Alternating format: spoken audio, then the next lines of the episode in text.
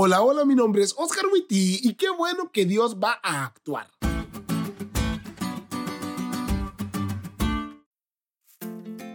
Amigos, los hermanos menores. Vaya caso que son los hermanos menores, ¿eh?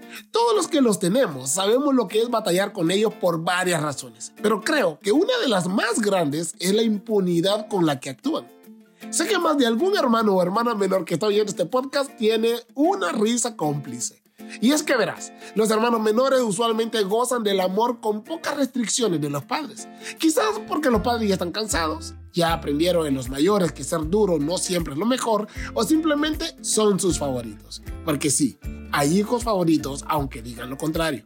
Pero al final de cuentas, los hermanos menores tienden a hacer y deshacer porque saben que sus papás lo más que harán será regañarlos. No como a nosotros los mayores que ni les digo lo que me hacían porque esto es un podcast y no una sesión con mi psicóloga. Sin embargo, esos momentos que en la vida de algunos son pocos pero valiosos, en los que papá o mamá sí ejercen mano dura después de alguna travesura o algún error repetitivo, le demuestran al hijo mayor que sus papás sí van a actuar y al favorito que el amor también se demuestra así. Y saben, no hay mejor forma de representar el juicio ejecutivo de Dios. Muchos hoy dicen, Dios es amor, así que es imposible que destruya a los pecadores por completo. Es más, no necesito hacer cambios reales en mi vida porque Dios me ama a pesar de mis pecados. Qué grave error. Sí es cierto que Dios es amor y si solo fuera justo y no amara, su gobierno sería opresivo. Pero no podemos negar que el amor sin justicia no es más que caos y anarquía. Por eso la lección dice que el juicio ejecutivo, es decir, cuando Dios por fin le ponga fin al pecado, es la intervención punitiva final e irreversible de Dios en la historia de la humanidad y del universo mismo. Y ese proceso judicial de Dios es una combinación perfecta de justicia y misericordia, atributos que derivan de su amor incondicional.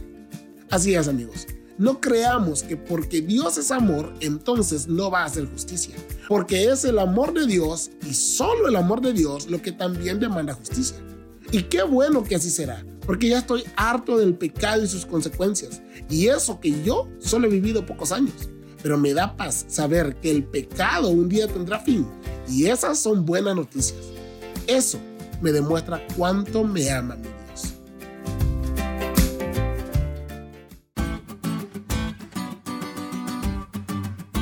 ¿Te diste cuenta de lo cool que estuvo la lección? No te olvides de estudiarla y compartir este podcast con todos tus amigos. Es todo por hoy, pero mañana tendremos otra oportunidad de estudiar juntos.